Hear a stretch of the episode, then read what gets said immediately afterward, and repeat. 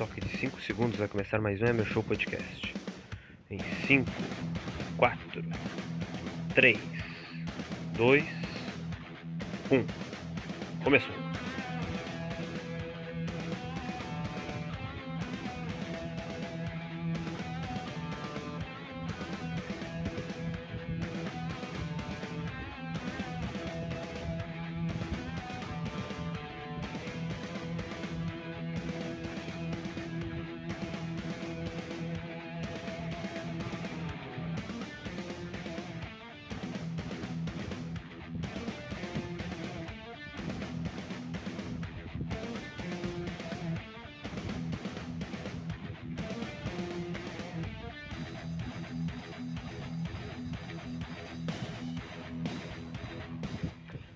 Começar mais um Emer Show Podcast, meus amigos. Episódio número 99, sim, episódio número 99. Finalmente chegando, quase, né? Chegando no episódio número 100, depois de 3 anos de podcast. Desde 2020 fazendo essa bagaça e nunca chega no número 100, né? De episódios. Mas agora está chegando, está chegando. Acho que a gente vai botar diretaço, nem vai ter intervalo, porque. Uh,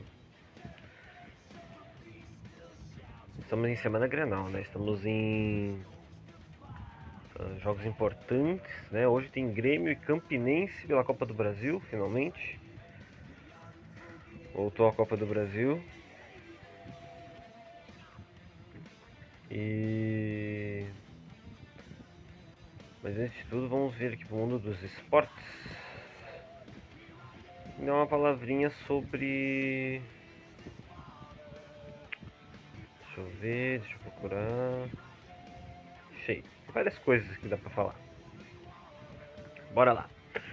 Primeiro sobre o Chelsea, né? Tem um jogo do Chelsea contra o Tottenham. A gente vai falar sobre alguns conflitos né, dessa partida. Meu amigo Nicolas Bahia, que é muito né, torcedor do Chelsea, vai se ouvir esse podcast, provavelmente não, porque eles não ouvem esses merdas. Uh, vai gostar do que eu vou falar aqui do Chelsea, né? Mais 600 milhões gastos em contratações nos últimos seis meses. O Chelsea, nos últimos 17 jogos, venceu 3, empatou 4 e perdeu 10. É exatamente 25,5% de aproveitamento. Para quem acha que dinheiro significa resultado, tá aí. Desde o fim da janela de janeiro, né? Janeiro acabou, faz dois meses, né? Já estamos em março, dia 1 de março hoje. Cinco jogos, dois empates e três derrotas, né? São dois empates e três derrotas. O empate com o Fulham e com o West Ham. Derrota para o Lanterna da Premier League, Southampton. Derrota para o Borussia Dortmund na Champions. E derrota para o Tottenham no Derby de Londres. A posição do Chelsea uh, até agora, né? 31 pontos, né? Fez. São 24 jogos na Premier League, 8 vitórias, 7 empates e 9 derrotas. Tem mais derrotas do que empates e derrotas. A gente vai manter a opinião de que a melhor opção, né, pro uh, pro Richarlison, por exemplo, que está no Tottenham, na janela de transferência, na janela de verão, levando em conta o encaixe no time, seria ir pro próprio Chelsea, né? Hoje os Blues, né, hoje não, né, faz um tempo o jogo, faz três dias, né, eles sofreram com a falta de um concluidor legítimo, né? O Richarlison seria titular absoluto e agora, né, após a gigantesca injeção de dinheiro, teria todos os tipos de playmakers para abastecê-lo. Isso justamente no período em que ele se firmou como um camisa 9.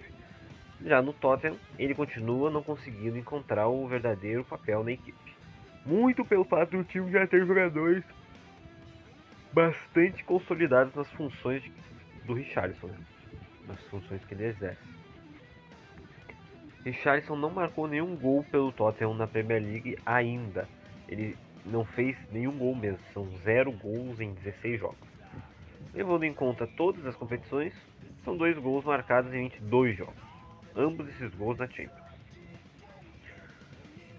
Para quem gosta do joguinho soft e frescurento que é praticado no Brasil, quantos cartões vermelhos isso seria isso, né? uh, o vídeo que tá mostrando aqui, né? Que agora eu apertei sem querer na porra do volume. O, Zay, o Ziek derruba o Richarlison. O Richarlison né, não gosta, vai pra cima do Ziek. E daí o Lenglet vai pra cima do Ziek também. Daí tem empurra, empurra, né, tem isso e aquilo. Daí todo mundo começa a se empurrar. É uma coisa incrível. E sabe quantos cartões são na Premier League? Nenhum. O VAR ainda chamou o árbitro na tela para recomendar que ele não aplicasse vermelho ao Ziyech que derrubou com força excessiva o Richarlison aqui nesse vídeo que eu, tô, que eu estou vendo, né? não estou mostrando porque isso aqui é um podcast.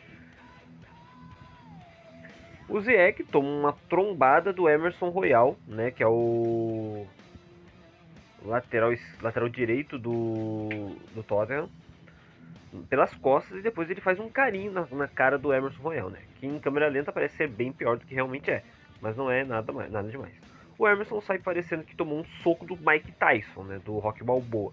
Resultado, cartão amarelo pro Emerson e pro Zayek. Aqui o soquinho de criança do Zayek seria vermelho. Três jogos de suspensão, condenação sobre o jogador em todos os programas esportivos necessidade de ele fazer retratação dizendo que se arrepende porque é exemplo para as crianças. Entendeu? Aqui no Brasil, no caso. Bom. Vamos né, deixar esse jogo de lado de Premier League. Porque era só uma opinião minha sobre como o, o Chelsea, que tanto gastou dinheiro nessa janela, que é, nos últimos anos tem ganhado muitos títulos, né? Ganhou a Champions, ganhou o Mundial, ganhou né, títulos de Copas Domésticas. E o Manchester United mal gastou essa temporada aqui e ainda ganhou a Copa da Liga. E ainda tem chance de né, faturar uma Premier League, porque o Arsenal não está tão longe. Né? Assim como o City também não está tão longe. E tem ainda a Copa da Inglaterra e a UEFA Europa League. Vamos pro FIFA The Best. A FIFA ignorou toda a temporada para fazer do The Best uma premiação de melhores da Copa do Mundo e mandar um recado para as federações continentais nos bastidores. A premiação se resume a palavra em uma palavra só: faça, faça. Contextualizando, vamos contextualizar. Temporada 2021-2022. 2021, né, do meio de 2021 para o meio de 2022. Isso faz muito tempo. É o Madrid campeão da Champions. Benzema, melhor jogador. Courtois, melhor goleiro. Vinícius Júnior, no, no mínimo, seleção do ano. O T-Best de hoje era para ter sido sobre essa temporada. Essa temporada temporada 2022-2023. A atual temporada, que é de do meio de 2022 para o meio de 2023, que ainda não chegou. Começou em agosto do ano passado, como eu falei, e termina em junho desse ano, como eu acabei de dizer. A Copa do Mundo faz parte dessa temporada, né? Porque ela começou em novembro e terminou em dezembro de 22. Bora lá. O que a FIFA fez? Adiou o prêmio da temporada 2021 para 2021-2022 para depois da Copa do Mundo, devido aos interesses próprios. Forçaram tanto para fazer isso que não levaram em conta o planejamento. A premiação de hoje levou em conta a temporada 2021-2022, mais Copa do Mundo, mais a primeira metade da temporada 2022-2023, que é a, né, de 2020 2000, do meio de 2022 para o fim de 2022 ou início de 2023. O próximo T-Best será sobre a temporada atual, Sendo assim, a FIFA terá que levar em conta de novo a primeira metade da temporada 2022-2023. Ou seja, se bobear, eles vão levar em conta de novo a Copa do Mundo, né? Resumindo, o conflito de interesses entre as federações nos bastidores é o seguinte. Nossa, eu acho que eu bati no microfone sem querer. A FIFA cada vez mais pressiona todos os lados para conseguir fazer Copas do Mundo com mais frequência e arrecadar mais dinheiro. Como assim com mais frequência? Não ser de 4 em 4 anos, como sempre foi, como, como sempre devia ser, como todo mundo gosta. Porque a ansiedade que a gente tem de 4 em 4 anos é muito longa, muito forte, muito. Entendeu? E quando chega finalmente a Copa do Mundo e a Copa do Mundo dura um mês só, a gente fica com, né? A gente fica, né, entendeu? Viúvo, a gente fica, viúvo é bom. A gente fica órfão da, dessa, dessa, dessa coisa, chamada Copa do Mundo. A Copa do Mundo é uma competição da FIFA, entendeu? Então a maior parte do dinheiro vai para a FIFA. As federações continentais resistem a essa ideia porque caso a Copa do Mundo acontecesse com mais frequência, as competições que acontecem entre o hiato das Copas, que é a Eurocopa, a Copa América e as próprias competições de clubes, seriam completamente desvalorizadas, entendeu? Desvalorizadas. Essa música aqui do Metallica é muito boa. Uh, consequentemente, as federações continentais que organizam essas competições perderiam dinheiro. Sendo assim, foi fácil para a FIFA. Vamos colocar o T-Best para depois da Copa do Mundo, para fazer uma premiação de melhores para a Copa do Mundo, entendeu? Da Copa do Mundo. Ignorar toda a temporada que foi jogada e mostrar quem realmente são os poderosos.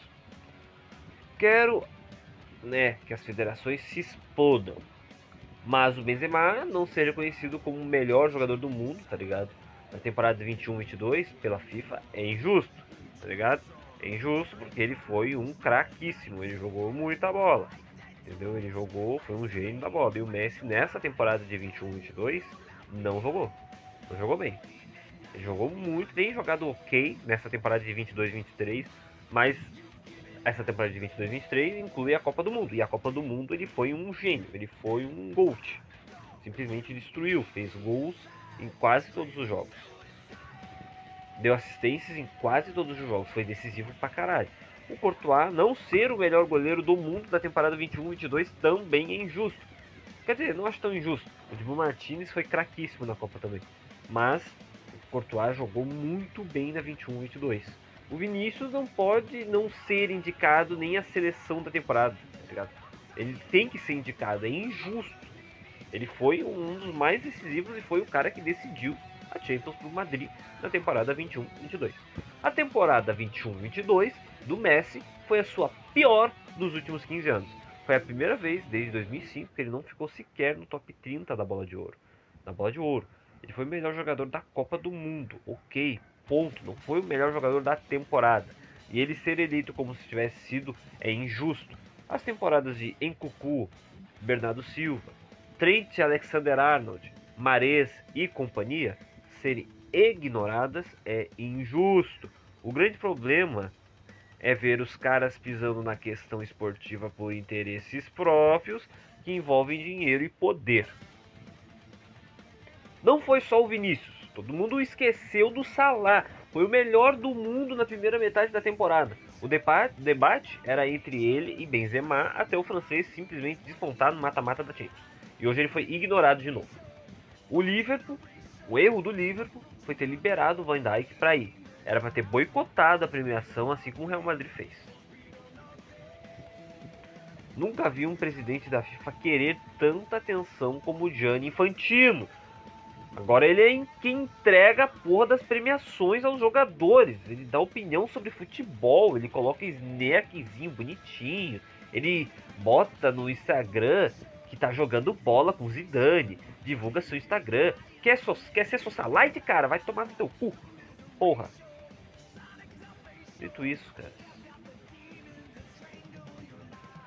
O prêmio foi injusto. Apesar do Messi o melhor do mundo para mim em todos os quesitos, junto com o Cristiano, junto com o Rony, que eu amo tanto, não merecia. Era o Benzema. Mas o Benzema infelizmente não jogou a Copa né? Teve lesão. Quando voltou, os caras não quiseram reintegrar ele pro elenco. Ele ficou puto, ele se aposentou da seleção antes de ir pra final. Antes da seleção ir pra final. Ou seja, ele nem sequer jogou a Copa. Ele não teve oportunidade de chegar numa final de Copa. Essa foi isso uma coisa ruim da carreira do Zidane. Do Zidane não, do Benzema. Benzema simplesmente não jogou a Copa de 2018 em que a equipe dele foi a seleção dele foi campeã e não jogou a Copa de 2022, que é, foi depois que ele né, foi reentregado de novo pela seleção, depois de todas aquelas polêmicas com Valbuena, com, com extorsão, com chantagem, com isso e aquilo. E isso, né, infelizmente não fez com que ele fosse justamente the best. Mas ele ganhou pelo menos a bola de ouro. E a bola de ouro simplesmente é a melhor coisa. A bola de ouro é bem mais justa. A bola de ouro é isso. A bola de ouro é aquilo. E ponto. É bola de ouro que pra mim é mais importante, mais bonito, é um troféu mais bonito, é um troféu mais reconhecido. E é isso aí. Vamos falar agora do Flamengo, o Mingau. o Mingau perdeu de novo, perdeu para o Independente Del Valle, né? Mais um troféu para coroar o trabalho cirúrgico do Independente Del Valle, né? Foram três possíveis troféus no início da temporada, né? O Flamengo conseguiu perder os três. O Mundial, que era muito difícil, era o mais difícil de todos. Perdeu logo na semi, mas foi em terceiro lugar. A Supercopa, que era o segundo para mim, o segundo mais difícil, porque era o Palmeiras, o Palmeiras atual campeão brasileiro. Palmeiras do Abel Ferreira é um time desgraçado de, de se vencer. Não tem, não tem por que chorar por causa disso. Perder a Supercopa não, não, não entendeu? Não, tem, não tem muito o que fazer. Agora perder a Recopa Sul-Americana o Independente Del Valle, um time que tinha, difícil, né? Então, a presença da seleção equatoriana na última Copa do Mundo foi muito devido ao trabalho desse clube aí, o Independente Del Valle. Construíram todo um núcleo para a seleção nacional e cada vez mais colocam jogadores equatorianos no alto nível do futebol europeu. Moisés Caicedo, Incaipié e companhia. Vamos lá. Durante esse confronto contra o Flamengo, muita gente que não sabe nada de futebol ficou falando besteira sobre o Independente Del Valle. Tirando o clube para nada, tá ligado? O fato é que hoje a equipe, ontem no caso, a equipe equatoriana tem um dos melhores trabalhos da base América Latina. Vamos repetir isso daqui. O erro começou em mandar embora o treinador que conquistou a Libertadores e conseguiu encaixar o time. Quando um clube tem dinheiro para trazer o jogador que quiser e criar o melhor elenco do país com facilidade, seus dirigentes podem ficar displicentes em relação ao treinador. E aí podem fazer, sei lá, ficar brincando de demitir e contratar toda hora. Às vezes pode dar certo, porque o futebol pertence aos jogadores e você tem os melhores do país. Às vezes não dá, né? Às vezes dá nessas daí. Aí o time faz um gol no final e fica todo mundo com cara de paspalho. Nunca vou entender torcida que começa a gritar time sem vergonha antes do jogo acabar. O time tentando fazer o gol nos últimos minutos, em vez de dar a torcida ajudar, tenta atrapalhar. Para mim é coisa de poser, é coisa de time que não tem torcida boa. Fica calado, cara. Não faz nada. Vê o seu time tentar fazer o gol. Não quer ajudar? Não atrapalha. Aproveitamento e compostura do Gabigol em cobranças de pênalti são incríveis. Ele domina aqui tudo que envolve o fundamento, tudo. E ele aprendeu isso com quem? Henrique Dourado, o ceifador. Continua entre os 88,90% de aproveitamento. Nesse fundamento em específico, ele é um dos melhores do mundo. É isso. O Flamengo perdeu mais uma vez e eu estou muito feliz. Agora vamos para as notícias do T-News, Notícias do T-News.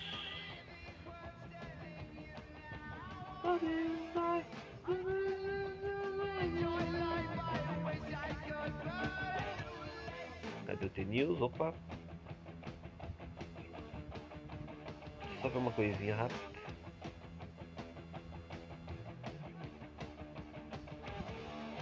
Vamos pro meio aqui. Maravilhoso. É de hoje então, vamos lá? O futuro chegou. E essa música está tocando é muito boa. Even Flow. Mês 3, o início de março. Uh, que o início de março né, seja tão bom né, para nós. Que a gente possa agradecer esses 31 dias que estão vindo aí. Acabou a moleza, Sr. Mickey Mouse. O governador da Flórida, Ron DeSantis, assinou um projeto de lei decidindo acabar com o controle que a Disney tem sobre a região do Walt Disney World. A área do ecossistema mágico em Orlando era um distrito autônomo. Isso garantia à empresa certa liberdade e independência para aprovar obras e construções, e até mesmo governar sobre o território, como cobrança e escolha de, de como usar impostos, por exemplo tem ideologia por trás disso daí. No ano passado, os republicanos atacaram a Disney depois do seu ex-seu se colocar contra uma lei que limitava o ensino de gênero e orientação sexual nas escolas, chamada de Don't Say Gay, pelos democratas, né? Ainda assim, DeSantis afirma que os motivos vão muito além dessa rusga. Segundo ele, o Distrito Especial permitiu que a empresa contornasse as regras locais. Além disso, ainda considerou injusto, uma vez que os outros parques, como os do Universal Studios, por exemplo, não têm o mesmo privilégio. Esse benefício foi dado à Disney lá em 1967 e foi um fator fundamental para a companhia tomar a decisão de construir um, seu mundo mágico em Orlando. A Disney é o maior empregador do centro da Flórida. São cerca de 75 mil funcionários e atrai mais de 30 milhões de visitantes do mundo todo por ano. Uh, o que mais foi destaque pelo mundo? Ainda nos Estados Unidos, o projeto de semicondutores de 39 bilhões de dólares do Joe Biden está aberto para negócios. Tragédia. Colisão entre trens deixa ao menos 16 mortos e mais de 80 feridos lá na Grécia. Que tristeza. Na pauta de ontem, Estados Unidos dão 30 dias para que agências federais deletem TikTok. Porra. Vamos lá. Lula aumenta imposto e Petrobras corta preço da gasolina. A Petrobras anunciou ontem a redução nos, a redução nos preços de venda à distribuição, a distribuidoras. A gasolina passa de 3,31 para 3,38 o litro. O diesel passa de 4,10 para 4,2 reais. Acontece que essa decisão veio para compensar o retorno dos impostos federais sobre os combustíveis, que foi anunciado pelo governo federal, também nesta terça-feira. Foi ontem. E lembrando, há oito meses, esses tributos foram zerados pelo Bolsonaro com o principal objetivo de controlar a inflação, medida que foi chamada de populista pelos opositores. Agora o governo Lula decidiu retomar esse tributo. A alíquota da gasolina vai a 0,47 centavos o litro e do etanol a 0,2 centavos. Esse e deve valer por pelo menos quatro meses. Segundo o ministro da Fazenda, que é o Fernando Haddad, a medida foi tomada para aumentar a arrecadação em um momento de desequilíbrio das contas públicas. Só para ter ideia, o governo começou em 2023 com uma previsão de rombo fiscal na casa dos 230 bilhões, bilhões Assim, o valor cobrado a mais sobre os combustíveis ajudaria a pagar uma fatia desse bolo, mas não todo o bolo.